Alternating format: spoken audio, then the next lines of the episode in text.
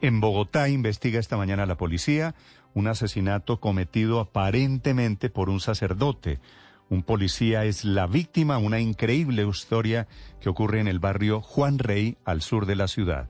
A esta hora, Felipe García. Sí, señor Néstor, buenos días. El subintendente de la policía que está gravemente herido en el hospital La Victoria es Jesús Daniel Cortés, quien recibió un disparo en el corazón. ¿Qué fue lo que pasó? Este oficial se encontraba de servicio como supervisor en esa zona de la ciudad en compañía del patrullero José Hernández. Estos dos hombres llegaron hasta la casa cural del barrio Juan Rey, la iglesia de allí de ese barrio. Allí empezaron a consumir bebidas embriagantes con dos sacerdotes identificados como Miguel Ángel González y Frank Castro. It is Ryan here, and I have a question for you. What do you do when you win? Like, are you a fist pumper?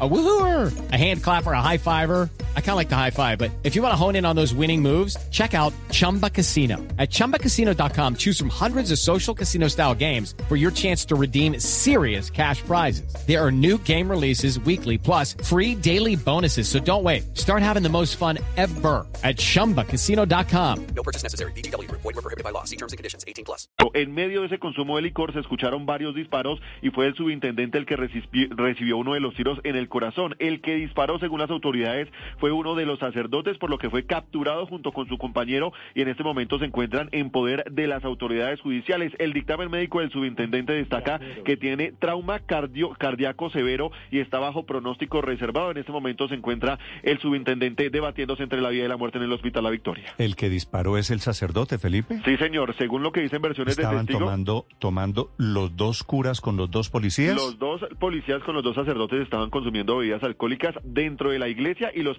patrulleros y el subintendente estaban de servicio. Rarísima la historia. Gracias, Felipe. 5 de la mañana, 56 minutos. With Lucky Land slots, you can get lucky just about anywhere. Dearly beloved, we are gathered here today to. Has anyone seen the bride and groom? Sorry, sorry, we're here. We were getting lucky in the limo and we lost track of time. No, Lucky Land Casino, with cash prizes that add up quicker than a guest registry. In that case, I pronounce you lucky. Play for free at LuckyLandSlots.com. Daily bonuses are waiting. No purchase necessary. Void where prohibited by law. 18 plus. Terms and conditions apply. See website for details.